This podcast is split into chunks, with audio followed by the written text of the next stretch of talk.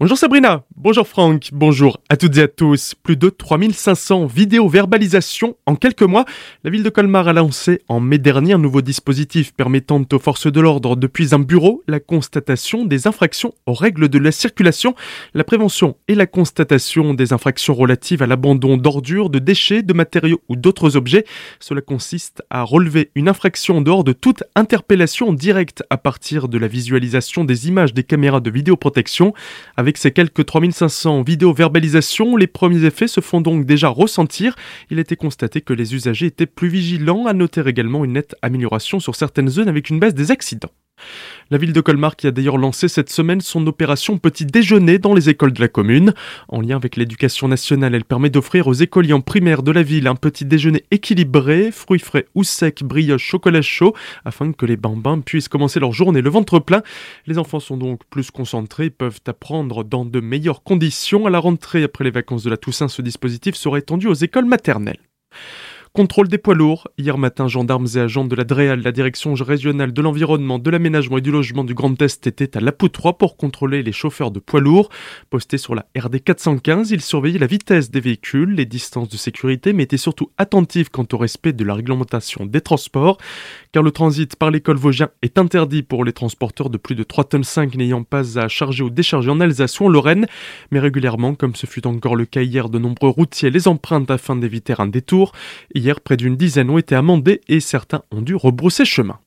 280 emplois supprimés sur 350, c'est le message inscrit sur une banderole accrochée hier matin par les salariés de l'usine Mars Wrigley située à Bissheim.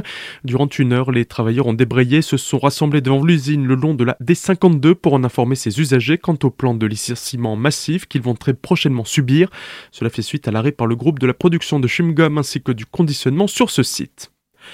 Les journées d'automne, elles reviennent à Célestat ce week-end et sont organisées par l'association des vitrines de la ville, les précisions de son président Édouard Faller. Un petit euh, marché gourmand qui se trouvera place d'armes avec différents stands hein, qui vendront de la nourriture à emporter, de la boisson, il y aura du vin, il y aura du miel, il y aura plein de choses. Et évidemment l'ouverture des commerces de 14h à 18h à Célestat. Alors les journées d'automne, ça devient une habitude à Célestat. Hein. Il y a beaucoup de monde qui passe par là. Alors le samedi, on a de la musique en ville et quelques événements, notamment euh, une raclette euh, au Et on a le dimanche, donc euh, les magasins qui seront ouverts de 14h à 18h et ce petit marché gourmand au centre-ville. En plus, ils annoncent un beau soleil ce week-end, donc ce sera parfait. Hein, il faut en profiter. On sait jamais ce que l'hiver nous réserve. On attend encore les derniers inscrits. Hein, ça vient souvent tard, mais voilà, on sait que l'opération est suivie par un grand nombre de commerces. Pas tous, malheureusement, mais on n'arrivera jamais à ouvrir tous les commerces un dimanche. Et on comprend aussi les gens qui veulent rester dans leur famille. En tout cas, venez profiter de Célestat, de cette balade. Il y a plein de choses à voir. Célestar, hein, il y a encore des œuvres qui sont exposé donc tout au long du mois d'octobre à Célestat et c'est vraiment une belle balade en famille à Célestat. Plus d'infos à retrouver sur le site ainsi que sur les réseaux sociaux des vitrines de Célestat.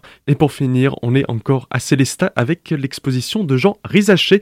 Tous les deux ans, l'artiste célestadien ouvre les portes de son habitation publique transformée pour l'occasion en salle d'exposition-vente. On l'écoute. En général, je commence par en faire un, puis ça finit toujours par des séries. Alors il y a des animaux, il y a des voitures, il y a tout. Euh. Et puis euh, il y a plein de dessins sur euh, ce fameux virus là.